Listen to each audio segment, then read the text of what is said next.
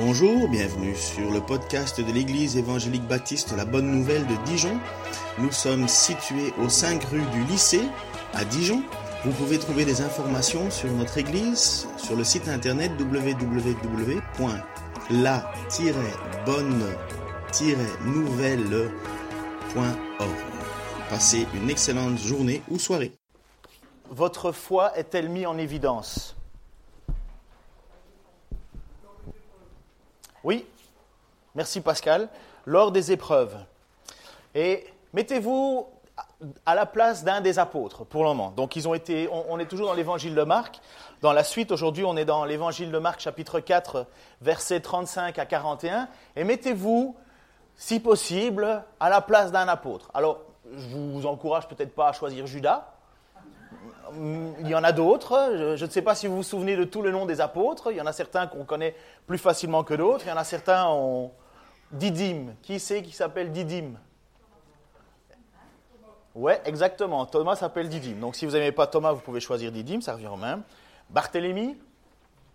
A tout plein de noms. Enfin bref. Bon, vous êtes prêts à jouer le jeu? Désolé pour les dames, là, vous allez devoir euh, vivre euh, la transfiguration enfin, à ce niveau-là. Vous allez devoir vous identifier à un personnage. Mais mettez-vous à la place des apôtres. Et vous avez été choisi par Jésus pour le suivre. Vous avez entendu Jean-Baptiste parler de lui. Jean-Baptiste qui est peut-être euh, Élie. Jean-Baptiste ne se considérait pas comme étant le prophète Élie. Vous savez, pour ceux qui ne le savent pas, Élie est monté au ciel et hop, pouf, disparu. Euh, Élisée était là en train de se dire, mais d'où qu'il est? Euh, Et donc on savait que dans l'histoire, il devait y avoir le retour d'Élie, Élie allait revenir, et Jésus a bien dit, mais oui, euh, Jean-Baptiste, c'est bien Élie. Alors, ça va, je vous en ai pas perdu, tout le monde connaît au moins, vous avez déjà entendu l'histoire d'Élie et Élisée, non? Et puis comme on, vit la grâce d'avoir beaucoup de, jeunes croyants en ce moment, alors j'essaye de toujours un peu savoir si vous êtes au fait. Donc Élisée était, Élie et Élisée, Élie était un très grand prophète, euh, euh, qui a défendu la réputation des chauves, d'ailleurs. Vous savez cette histoire? Ah ben oui À un certain moment, il y a des jeunes qui commencent à dire monde chauve, monde chauve, parce qu'apparemment, Élie, très grand prophète, était lui aussi chauve. Et à un certain moment, il y avait des jeunes qui disaient monde chauve, monde chauve, et euh, Élie était fâché, et un ours a bouffé les jeunes. Attention de dire du mal des chauves. Enfin, bref, et euh, donc euh, Élie était un très grand prophète, il a fait bien plus que ça, et à un certain moment, il, doit donner la passation à un autre jeune qui se lève, un autre prophète qui se lève, il s'appelle Élisée, et à un certain moment, sur le chemin, il y a Élie qui, a une vision euh, de, de, voir tout au lourd de lui des montagnes de feu avec des chariots de feu et ainsi de suite. C'est pas un course à pied, hein, ça n'a rien à voir avec le film où les gens courent euh, le chariot de feu, vous connaissez, non, ça n'a rien à voir ça.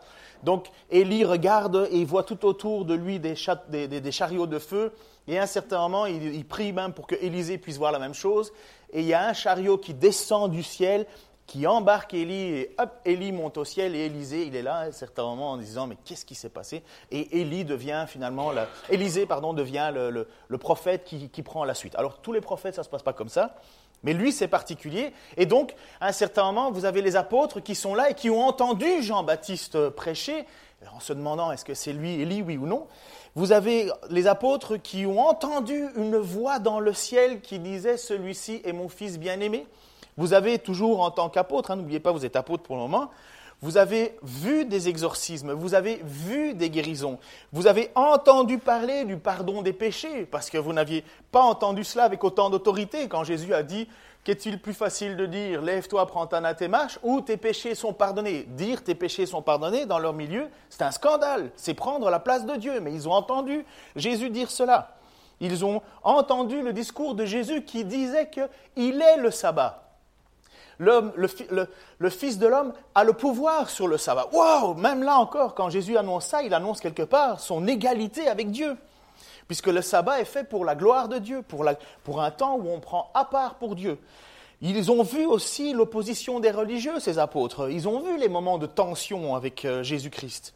Ils ont entendu Jésus dire que finalement font partie de sa famille non pas ceux qui ont la chair et le sang, mais ceux qui font la volonté de mon Père. C'est pourquoi Jésus va dire, celui-ci, euh, celle-ci est ma mère, celui-ci est mon frère ou ma sœur, ceux qui font la volonté de mon Père.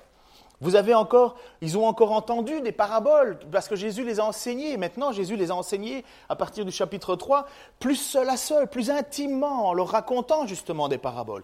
Et en les expliquant aussi, parce que nous avons vu que Jésus a dit que le royaume devait s'expliquer avec des paraboles, afin que certains qui écoutent ne comprennent pas et que d'autres comprennent totalement, parce qu'il y a un jugement qui se fait à travers les paroles de Jésus. Il y a un jugement, une condamnation, puisque vous avez des religieux qui ont osé dire que Jésus accomplissait ses signes et ses miracles par la puissance de Belzébul. Et Jésus a parlé alors de ce péché impardonnable en disant ça, jamais il ne sera pardonné cette faute-là.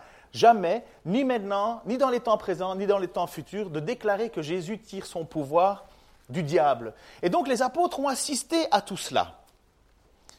Ils ont vu euh, grandir la, la, popularité, entre guillemets, de Jésus, bien que ce n'était pas aussi populaire qu'on le pense. Euh, la guérison était populaire, mais quand Jésus prêchait et annonçait, il y a des moments où même les foules se sont éloignées, parce que certains ont dit, mais, mais cet enseignement est trop difficile, qui peut accepter cela? Et des gens sont partis. Et donc vous avez les apôtres qui, eux, sont restés. Ils ont toujours été proches de Jésus, parce que Jésus, d'abord, les a appelés, les a choisis. Et Jésus leur dit, vous savez ce que l'on est en train de vivre entre nous, ça va être comme une lampe, une lampe qu'on allume et on ne la met pas sous un boisseau ni sous un lit. Cette lampe, elle va éclairer. Il va dire à un certain moment que la foi que l'on va avoir, que les gens vont avoir, elle peut être aussi petite qu'un grain de moutarde, elle va devenir immense. Je vous ai montré la photo avec euh, Michel Dupont en arrière, hein, en arrière-fond. Donc euh, un, moutardier, c'est immense, c'est immense comparativement à la taille d'une toute petite graine de moutarde. Et ça, c'est un cadeau il y a un petit sachet sur le panneau en arrière avec des petites graines de moutarde. Si vous voulez prendre une graine de moutarde, prenez-en. Je ne sais pas quoi faire avec. En plus. Et euh, c'est de la graine de moutarde originale, comme je vous ai dit, de Bourgogne. Offert par la maison Fallot. Excusez du peu. Hein. Oh. oh. Et donc, vous avez, en tant qu'apôtre, vous avez assisté à tout ça. Donc, au niveau théorie, vous en avez bien emmagasiné. Vous avez bien compris théoriquement certaines choses. Et maintenant, c'est comme toujours, qu'est-ce qui se passe à la fin de l'année, en tout cas en Belgique, quand moi j'étais jeune Il y a les examens. On passe le test. C'est comme le code de la route. Facile. Mais quand on te met dans la circulation euh, rond-point de la Concorde à Paris, euh, qu'est-ce qu'on fait? Tu peux, mais c'est mieux de garder le volant. Donc, il y a la pratique. Et à un certain moment, voilà que Jésus, après avoir enseigné ces paraboles du royaume, donc euh, les trois paraboles, d'abord la parabole du semeur, vous savez, ces trois terrains, il y a un terrain qui est bon et il y a trois terrains qui sont pas bons. Il a fait la, graine de moutarde en disant que, que euh, le semeur euh, jette une, graine et que cette graine pousse sans qu'on ait rien à faire. La puissance est dans la graine, elle n'est pas dans l'activité et la gesticulation du semeur. C'est la graine, la terre, tout cela, ça va pousser et on va voir les fruits. Il a parlé de la lampe et il a parlé, j'oublie un. Allez. J'entends juste. Il faut, faut, y aller à fond, là. Franchement ou pas du tout. Allez, une des paraboles. Il y en a quatre. La semeur, euh, celui qui. La graine de moutarde, la lampe. Le? Le? Mais parlez clairement, je ne comprends pas, n'ayez pas peur. Vous n'allez pas mourir. Non, non, non, non, non, celle de la semaine passée. Bon sang, même moi, je me souviens plus ce que j'ai prêché, bon sang. Ouais. Ah, ben voilà, j'en confonds deux, euh, deux en une. Ok, merci beaucoup. N'ayez pas peur hein, quand vous dites quelque chose, là, euh, à, part un petit moment de jeûne, mais ça passe très facilement, euh, vous risquez rien. Hein. Donc, vous avez ces trois paraboles et maintenant, Jésus va faire passer un test il va faire passer un test à ses apôtres. Il les prend dans une barque et il va les emmener de l'autre côté euh, du lac, dans un endroit où les Juifs vont pas trop souvent parce que c'est des éleveurs de cochons. Vous savez que euh, le peuple israélien ne peut pas toucher, juif ne peut pas toucher aux cochons à cette époque-là en tout cas, euh, parce qu'il y a une malédiction quelque part. Donc ils vont pas du tout de ce côté-là. Mais Jésus, lui, dit oui, oui, on va y aller et on va même y aller de nuit. Ah, voilà que les apôtres suivent. Hein, euh, de toute façon, ils sont tellement pressés par la foule. Et euh, quand on peut s'éloigner un petit peu de toute cette tension euh, religieuse avec des gens qui sont fâchés, les apôtres, ils se disent des vacances. Vous savez, ça fait toujours du bien. Et ce jour-là, Quand le soir fut venu, Jésus dit à ses disciples, Passons de l'autre côté du lac. Ils laissèrent la foule et emmenèrent Jésus sur le lac, dans la barque où il se trouvait. D'autres bateaux l'accompagnaient. Jésus monte dans une barque, accompagné de personnes qui sont, pour les trois quarts, les apôtres, c'est des professionnels de la pêche. Donc, euh, monter dans une barque, euh, voyager, naviguer, tu entre de bonnes mains. C'est comme si euh, je vous demandais de. Enfin, vous faites un blablacar et comme, et comme pilote, vous avez Sébastien Loeb. Vous imaginez Vous connaissez Sébastien Loeb au moins J'espère que vous savez que vous avez un, un nanotuple. On dit nanotuple champion du monde? Neuf fois champion du monde, c'est nano, hein? Quoi? Oui, oui, mais neuf fois, comment tu fais? Ah, Nono. Nonan, nonantuple champion du monde. Et euh, donc vous êtes, vous êtes plutôt tranquille. Eh bien, c'est ce qui se passe avec Jésus, puisqu'il laisse la barque aux apôtres qui savent mener une barque. Et voilà que, comme par hasard, une énorme tempête se met à souffler. Surpris presque. Je ne pense pas que les apôtres, on les aurait facilement convaincus en disant Allez, vas-y, euh, embarque dans la barque, on va y aller, il y a tempête, de toute façon, on avait besoin d'un petit peu d'émotion. Non, non, pas du tout. Je pense que quand ils sont partis, il n'y avait pas de vent, il n'y avait rien du tout. Mais on sait que dans ces régions-là, à cause des changements de température assez forts, euh, le vent se lève. Vous savez que le changement de température fait qu'il y a des masses d'air qui se déplacent, et, euh, et, puis ça crée le vent. Et dans un lac, et surtout dans cette région, les, vagues peuvent monter assez haut, jusqu'à, on pense, 2,70 m. 2,70 m, c'est pas mal. Personnellement, quand j'étais plus jeune, enfin quand j'étais au Québec, on a vécu au Québec, il y avait un vieux monsieur, un aventurier, euh, qui... Euh, comment il s'appelait encore euh, celui qui... Pierre Roberge, mais il avait un nom parce que c'est un homme qui a vécu scout, a mangé scout, a épousé une scout, et il va mourir scout. Il avait un nom, je ne sais plus, Baguera, comment? Baguera. Personne ne s'appelle Baguera dans la famille, mais lui, il s'appelait Baguera. Et à un certain moment, ce monsieur me dit Écoute, Ken, ça t'intéresse de faire avec moi? Il devait avoir 75 ans. Hein. Est-ce que, Ken, tu veux venir faire, avec moi du canoë camping? Ah, Moi, je me dis super, du canoë camping. Donc, c'est l'idée qu'on embarque plein de choses sur un canot. On va faire 24 euh, heures presque de pagaie pour arriver sur une île, pour aller faire un feu de camp, manger des trucs grillés, et puis revenir. Voilà, c'est l'idée. Et donc, euh, il m'a invité, euh, je dis, ouais, super. Et à un certain moment, donc on est occupé à pagayer, on avance, et je suis là et je regarde, et vous savez, c'est bon, c'est le côté carte postale hein, du, Québec. Vous avez des grands lacs immenses, et puis je regarde le sol parce qu'on est en train de pagayer, je vois le fond, je fais, oh, qu'est-ce que c'est beau ici, et ainsi de suite. Sauf que, voilà, il y a des nuages qui arrivent, le vent souffle, on continue à avancer, je regarde le fond de l'eau, je vois plus le fond de l'eau parce qu'il fait tellement profond que c'est noir. Je continue à pagayer et voilà que le vent se lève et les petites vaguelettes de 30 cm commencent à... Et moi, je suis là à pagayer et je suis en avant parce que le gars, il a bien compris euh, pourquoi il est en arrière. Hein. Il pagaye une fois sur deux. C'est moi qui peux tirer. Et euh, à l'arrière, on contrôle hein, dans un canot. Au contre... et, moi, je suis là à pagayer et je vois les vagues arriver devant moi. C'est pas impressionnant, 30 hein, cm, c'est ça. Mais quand vous savez qu'un vieux molhomme qui, parce qu'attention, il est aventurier, mais il aime son confort, hein. il prend tout avec, hein, même les cuillères à salade. Hein. Donc, euh, alors on a des sacs et des sacs et des sacs remplis, et, donc le canot est de plus en plus enfoncé évidemment dans l'eau, et quand les petites vagues arrivent, un canot c'est pas flexible. Donc il y avait à chaque fois un petit peu d'eau qui rentrait, et moi j'étais là en disant, on va couler, on va couler, on va couler. Donc je, je me sentais vraiment pas à l'aise. Alors je sais nager, mais mais bon, la rive était loin, ce n'est pas, pas des petits lacs, hein, euh, c'est pas le lac Kyr, hein, c'est grand là-bas, c'est grand et il n'y a personne autour. Hein. Euh, donc, euh, bref, là, j'ai eu peur. Alors, je ne l'ai pas dit parce que je voulais quand même pas.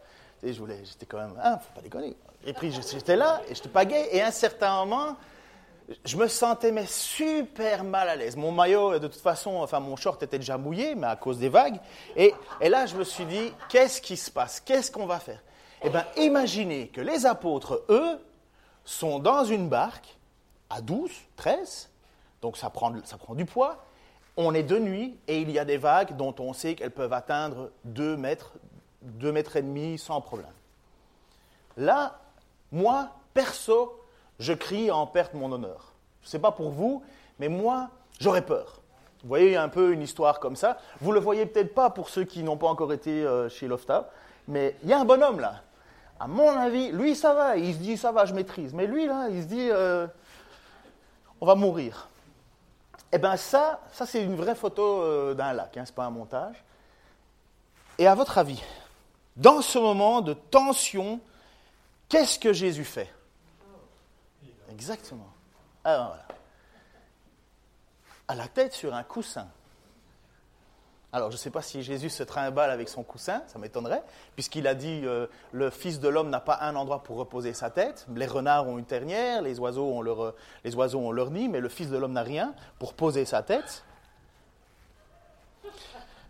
Et, euh, et, voilà que Jésus, lui, alors que c'est la panique, c'est la panique, les, les, les, les apôtres, qui sont comme un marin, paniquent, ils crient. Et Jésus est-ce que ça vous est déjà arrivé d'être en voiture, certainement avec plusieurs? Vous êtes avec plein de gens en voiture, vous roulez et à un certain moment, vous ne savez pas trop euh, ce qui se passe, vous êtes harcelé et vous en avez un en arrière qui est le, zen de la bande. Vous savez, celui qui fait Ouais, ça va aller, t'inquiète pas, t'inquiète pas. Au bout d'un certain moment, il t'exaspère, lui. Tu veux qu'il crie avec toi. Tu veux qu'il ait peur avec toi. Vous, vous sentez un peu mal. Eh bien, moi, je crois que c'est exactement ce qui s'est passé avec les apôtres qui sont allés voir Jésus et criaient, et puis à un certain moment, ils l'ont réveillé. Parce qu'ils doivent se dire, mais franchement, est-ce que c'est le meilleur moment pour dormir? Est-ce que tu vois pas qu'on est en train de mourir? Est-ce que tu ne t'en soucies pas? Voilà les apôtres, comment ils parlent à Jésus. Parce que vous voyez, il est tranquille, Jésus en arrière, la tête reposée sur un coussin. Parce que oui, Jésus dort. Hein. En tout cas, dans son incarnation terrestre, Jésus dormait.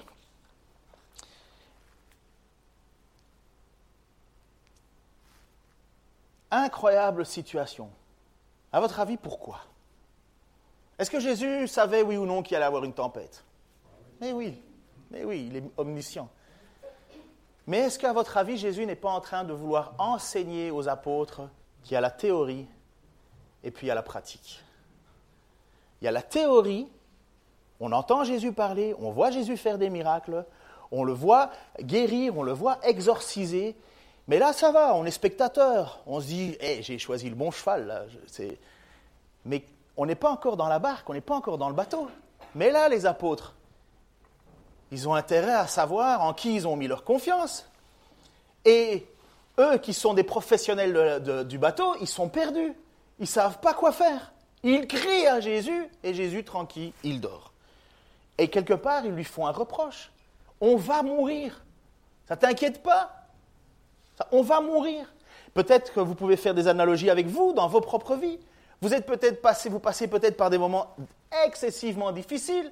Et à un certain moment, vous dites Oh, Jésus, tu es où là Je vais mourir.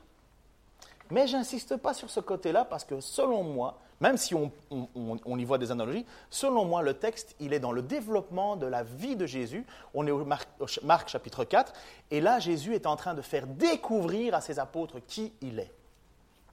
Bien sûr, Jésus nous accompagne dans toutes les difficultés de notre vie, mais je voudrais que vous continuiez à rester assis à la place de l'apôtre, même si ça bouge.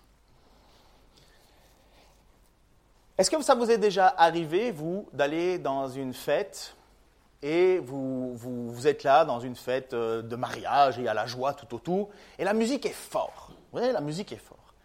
Et voilà, vous êtes en train de parler avec quelqu'un, et vous dites à voix haute, puisqu'on ne vous entend pas, il dit Ouais, mais c'est quand même un peu trop fort la musique, et franchement, ils sont obligés de mettre ça ci. Et au moment où vous continuez à parler, il y a Janine qui a utilisé le four à micro-ondes, qui a utilisé le grill, qui a utilisé le chauffe-eau, qui a utilisé la bouloire électrique, et en plus qui a mis le chauffage, et boum il n'y a plus d'électricité. Et au moment où vous continuez à parler en disant Parce que franchement, j'en ai marre de tout ce bruit.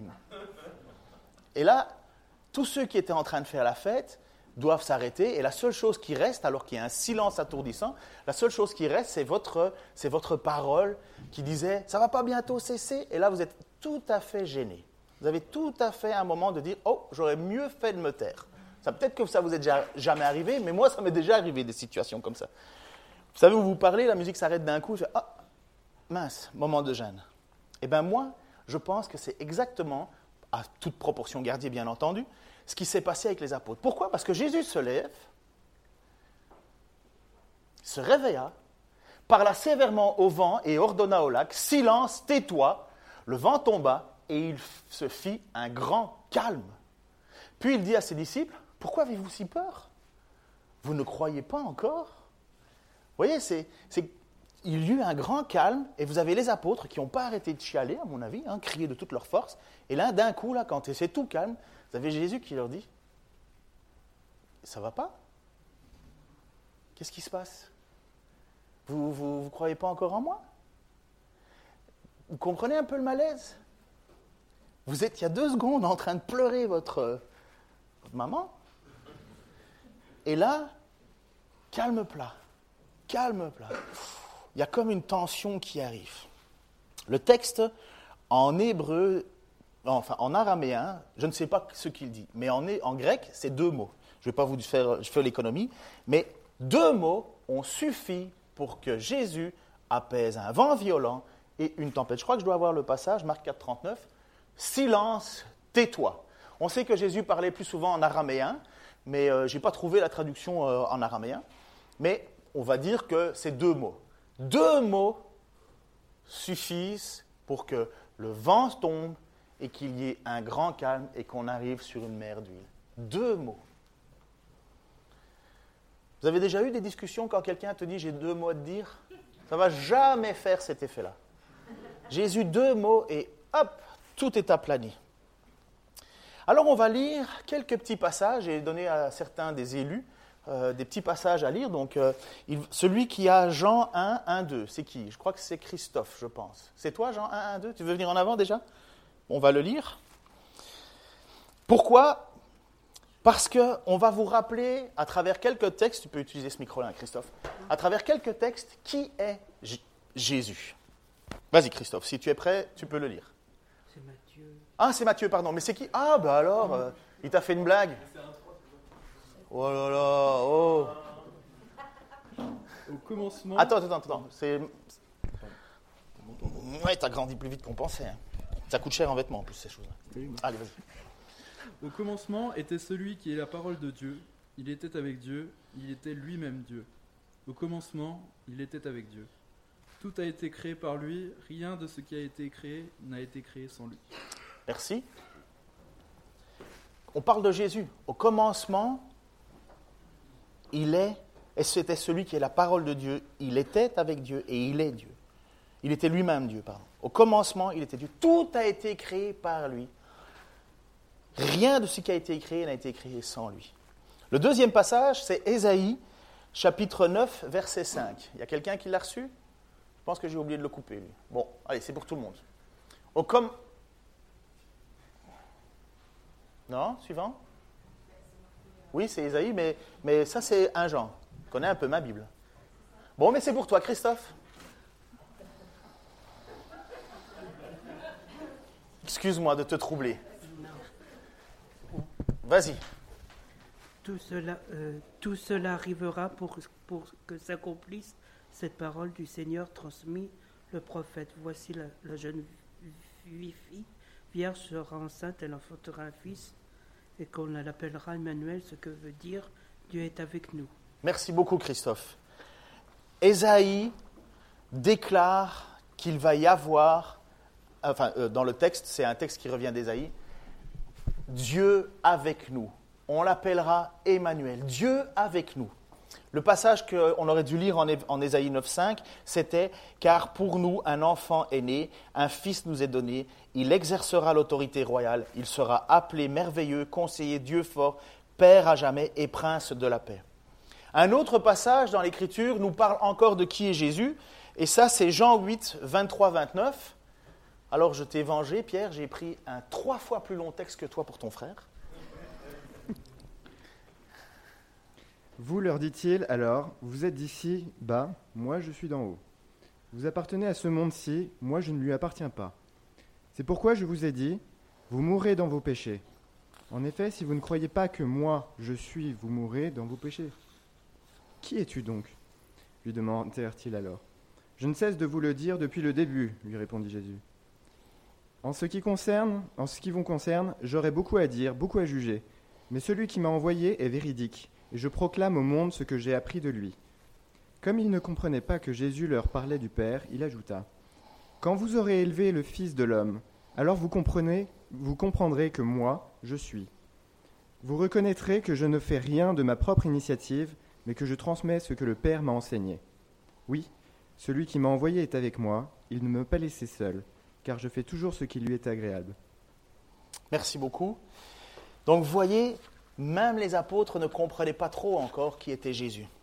Et alors, le dernier passage, qui est dans, Colossiens chapitre 1, versets 12 à 20, et ça c'est pour Teresa, qui en plus m'a dit Ah, c'est génial que tu m'aies donné ce passage-là, ça fait partie de mes préférés. C'est vrai. Alors, Colossiens 1, versets 12 à 20. Vous exprimerez votre reconnaissance au Père qui vous a rendu capable d'avoir part à l'héritage qui réserve dans son royaume de lumière à ceux qui lui appartiennent.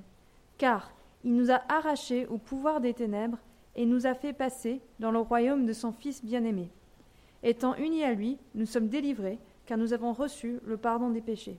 Ce Fils, il est l'image du Dieu que nul ne voit, il est, le premier-né de toute création. Car c'est en lui qu'ont été créées toutes choses, dans les cieux comme sur la terre, les visibles, les invisibles, les trônes et les seigneuries, les autorités, les puissances. Oui, par lui et pour lui, tout a été créé. Il est lui-même bien avant toute chose, et tout subsiste en lui. Il est lui-même la tête de son corps qui est l'Église. Ce Fils est le commencement, le premier-né de tous ceux qui sont morts, afin qu'en toute chose il est le premier rang. Car c'est en lui que Dieu a désiré que toute plénitude ait sa demeure. Et c'est par lui qu'il a voulu réconcilier avec lui-même l'univers tout entier, ce qui est sur la terre et ce qui est au ciel, en instaurant la paix par le sang que son Fils a versé sur la croix. Merci beaucoup. Sur cette barque, juste après la tempête, alors que les apôtres criaient de crainte, de peur de perdre la vie, en demandant même à Jésus, mais est-ce que ça te, ça laisse indifférent? Juste après que Jésus ait calmé le vent et la tempête avec deux mots, Jésus va leur poser cette question en disant, pourquoi avez-vous si peur? Vous ne croyez pas encore? Alors d'autres passages, parce que ce passage euh, se trouve aussi bien dans Luc 8 et dans Matthieu 8, où est donc votre foi? Vous ne croyez pas? Et à un autre moment, il va dire, votre foi est bien petite. Ce sont les mêmes mots que Jésus utilise pour faire un reproche quelque part à leurs apôtres qui sont dans la barque. Mais honnêtement, lequel d'entre vous se serait tenu fier sur la poupe en disant, je suis le maître du monde? Pas un seul. Vous seriez, à mon avis, comme moi, au fond du bateau, en train de réveiller Jésus en disant, fais quelque chose. Et cette crainte qu'ils avaient de perdre la vie s'est transformée dans une autre crainte. Une crainte qu'ils n'avaient même pas soupçonné pouvoir vivre. Parce qu'ils se sont rendus compte que dans leur barque se trouvait Dieu. Qui est donc cet homme pour que même le vent et le lac lui obéissent? Et juste avant ce passage-là, voilà ce que le texte dit. Mais eux furent saisis d'une grande crainte. Après que Jésus eut accompli ce miracle, première chose que les apôtres ont, une grande crainte. Est-ce que vous vous imaginez une seule seconde que vous êtes dans une barque, douze hommes, plus un treizième qui vous a appelé à le suivre, vous ne le connaissez pas encore très très bien, mais vous vous rendez compte que l'homme qui vous a appelé à le suivre a le pouvoir de calmer une tempête, de faire s'arrêter le vent. Vous vous rendez compte que au milieu de vous se trouve Dieu c'est une bien plus grande crainte que celle de perdre la vie. C'est bien plus impressionnant que son petit confort. Les apôtres se rendent compte qu'il y a quelqu'un qui est incroyablement puissant à côté d'eux, et il marche au milieu. Lequel ferait encore le malin un samedi soir si Jésus était à côté de lui? Lequel d'entre nous continuerait à dire du mal de son frère si Jésus était à côté de lui? Lequel d'entre nous continuerait à être amer si Jésus était à côté de lui? Lequel d'entre nous pourrait se présenter fier devant les autres si Jésus était à côté de lui et que Jésus te rappelle un petit clin d'œil? Tu souviens tes péchés? Quand Abraham a rencontré Dieu, il a eu peur parce qu'il a dit, je ne suis que poussière et cendre. Job, après avoir vécu tous ces temps de difficultés, à la fin, il a dit ceci, mon oreille avait entendu parler de toi, mais maintenant mon œil t'a vu, c'est pourquoi je me condamne et je me repens sur la poussière et la cendre. Ils ont eu une proximité avec Dieu et ils se jettent à terre. Manoah, euh, Manoach, connaissez Manoach Pas qui c'est Manoach, hein. Samson. Vous connaissez Samson? Eh bien Samson, il a un papa qui s'appelle Manoach. Manoach, alors qu'il se rend compte qu'il vient de parler avec un ange de l'Éternel, il dit à sa femme, nous allons mourir, car nous avons vu Dieu. Lorsque le prophète Ésaïe est emmené dans la présence de Dieu, voici ces paroles, Malheur à moi, je suis perdu, car je suis un homme dont les lèvres sont impures, j'habite au milieu d'un peuple dont les lèvres sont impures. Et mes yeux ont vu le roi, l'Éternel des armées. Ézéchiel, quand il a eu une vision de Dieu, de la gloire de Dieu, il tomba sur sa face. Daniel, il fut frappé d'étourdissement, la face contre terre.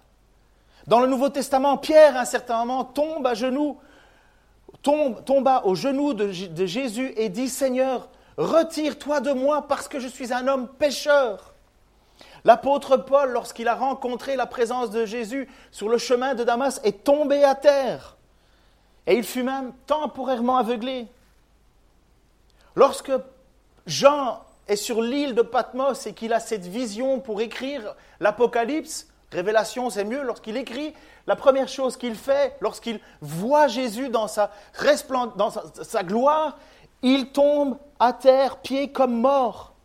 Parce qu'il n'y en a pas un seul qui, devant la puissance de Dieu, devant la puissance de Jésus-Christ, peut rester debout. Ils tombent tous. Je ne dis pas qu'on va faire un concours de se jeter à terre, là. Mais ils tombent tous à terre. Devant tant de puissance au milieu de eux, et les apôtres qui viennent de vivre ce moment-là, viennent passer de la théorie à la pratique. Et voilà qu'est-ce qu'ils disent. Mais qui est lui? Qui c'est? Et Jésus leur pose la question, mais qui croyez-vous que je suis? Vous n'avez pas foi en moi Que votre foi est petite. Vous ne me croyez pas? Mais quelle est la taille de ton Jésus? Quelle est la taille de ton Jésus? Voilà exactement ce que nous parle ce texte. Alors que Jésus a enseigné, il a prouvé, et à un certain moment, il dit, et toi, toi, qui je suis pour toi? Et dans la tempête, les apôtres disent, mais est-ce que tu ne t'inquiètes pas à notre vie? Jésus calme la tempête, et la première chose que les apôtres font, c'est, aïe, aïe, aïe. Une grande crainte s'empare d'eux. Et ils se rendent compte que Jésus, ce n'est pas juste une histoire pour les enfants, n'est pas juste quelque chose que je vais un peu mettre dans ma vie. Si Jésus apparaît devant nous, on est à terre. On se prosterne. Mais nous, comment on vit notre Jésus? Un petit peu Jésus par là, un petit peu de Jésus par ici, un petit peu de Jésus après avoir regardé ici, un petit peu, un petit peu. Et les apôtres, et parce que ça nous est transmis ce texte-là, ils nous font voir que Jésus, c'est Dieu fait homme. Et quand Jésus intervient, c'est d'une puissance phénoménale, que ça ne peut qu'inspirer la crainte. Ça ne peut qu'inspirer la crainte. On est même gêné d'avoir eu peur pour sa vie. Et qu'est-ce que fait Jésus? Il vient pour donner sa vie pour tes péchés. Seigneur, merci pour ta grâce, merci pour ton amour. Seigneur, toi qui es le Dieu d'une grande puissance, Seigneur, toi qui peux calmer vent et tempête de deux mots. Seigneur, ça, c'est encore rien comparativement à l'immensité et l'étendue de ton pouvoir, Seigneur. Comment pouvoir te remercier d'avoir accepté de venir au milieu de nous, d'avoir accepté de prendre notre place clouée, Seigneur, sur une croix. Seigneur, quel amour tu nous as manifesté. Comment pourrions-nous même imaginer lever la tête, Seigneur, nous pouvons que nous abaisser devant toi. Seigneur, nous allons encore t'offrir un dernier chant, Seigneur. Et je te prie, Père, que ce chant soit, l'expression de nos cœurs reconnaissants. Seigneur, je te prie aussi que nos vies soient des vies reconnaissantes. Je te prie, Père, que nous luttions contre le péché. Je te prie, Père, que pour toutes les langues de vipères qui sont dans ton peuple, Seigneur, elles se taisent devant la grandeur de ton nom. Je te prie que tu fasses ce travail dans mon cœur aussi, Seigneur. Chasse l'amertume, viens me transformer, fais-moi mal même s'il faut y arriver, Seigneur, pour que je puisse vivre pleinement en accord avec qui tu es. Seigneur, tout est possible pour toi. Et Seigneur, je veux croire en toi et je veux que tu aides tous ceux et les autres à croire en toi. Seigneur, comme disait cet homme, je crois, mais aide-moi à croire. Je te prie, Père, que nous puissions avoir pleinement conscience de qui tu es. Reçois notre chant d'adoration en retour, Seigneur Jésus. C'est bien peu de choses. Dans le nom de Jésus-Christ. Amen.